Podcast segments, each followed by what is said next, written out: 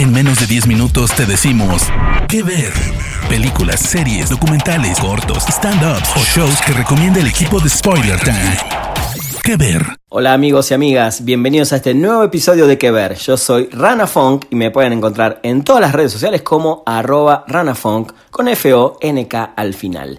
En este episodio de Que Ver les quiero recomendar la serie de HBO llamada We Are Who We Are. Somos quienes somos. ¿eh? Esta serie fantástica de este año 2020 que la lleva a cabo el cineasta italiano Luca Guadagnino que se mete por primera vez en el universo televisivo con este Coming of Age diferente, ambientado en una base militar americana en Italia. ¿Qué ver? En 2017, la película Call Me By Your Name ya había llamado la atención, eh, incluso en las premiaciones más importantes, y hasta lo puso a Timothy Chalamet, el actor, entre los jóvenes más convocantes de la actualidad. Digo, para que tengan referencia el trabajo anterior de Luca Guadagnino. Este año el director vuelve ahora al terreno del drama adolescente con esta serie, We Are Who We Are, que es una historia dividida en ocho episodios que explora la construcción de la identidad de varios jóvenes adolescentes que no les queda otra que vivir la vida de sus padres militares, que por lo general cada tres años los cambian de base, por lo cual dejan atrás sobre todo a sus amistades.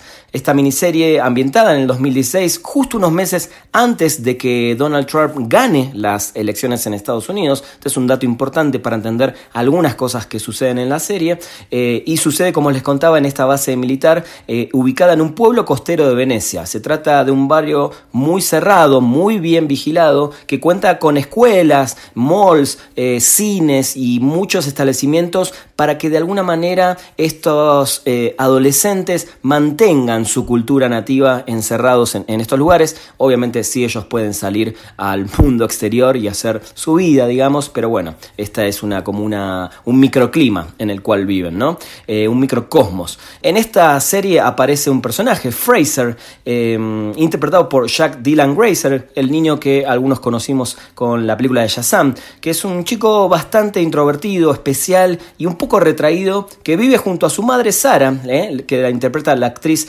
Chloe Sevigny, que es la nueva comandante de la base, y su esposa, es una pareja eh, de mujeres que también es integrante del ejército. Fraser intenta enajenarse de todo lo que ocurre a su alrededor a través de la música, él está todo el tiempo escuchando sus, su iPod, ¿no? sus audífonos, eh, y la música está todo el tiempo presente, la moda está todo el tiempo presente, con toda la, ropa y la indumentaria que él trae de, Nueva York, eh, y se siente bastante perdido en este mundo de reglas estrictas, con uniformados, y un idioma que desconoce, ¿no? al que sus pares utilizan cuando de alguna manera se burlan de él. El look, su pelo, su ropa marcan un poco esta disconformidad eh, que tiene y empieza a relacionarse con algunos jóvenes eh, adolescentes de su edad con los cuales va a empezar a vivir diferentes experiencias, no solo de amistades, no solo de compartir, eh, sino también eh, sus primeros momentos sexuales con ellos.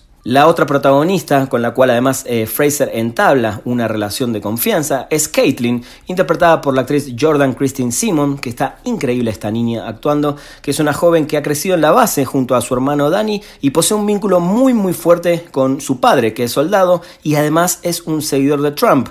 Pero lo extraño de este seguidor es que es un afroamericano, ¿no? Que apuestan por este famoso Make America Great Again, pero viviendo en el exterior, con quien comparte de alguna manera una afición por los deportes. Mientras que Fraser apela por un control parental un poco menos rígido y la deconstrucción de los roles de género impuestos, los padres de Caitlin representan el típico modelo de familia heteronormativa en donde la autonomía de la mujer se encuentra invisibilizada. Para ir resumiendo, ¿qué tenemos entonces en We Are Who?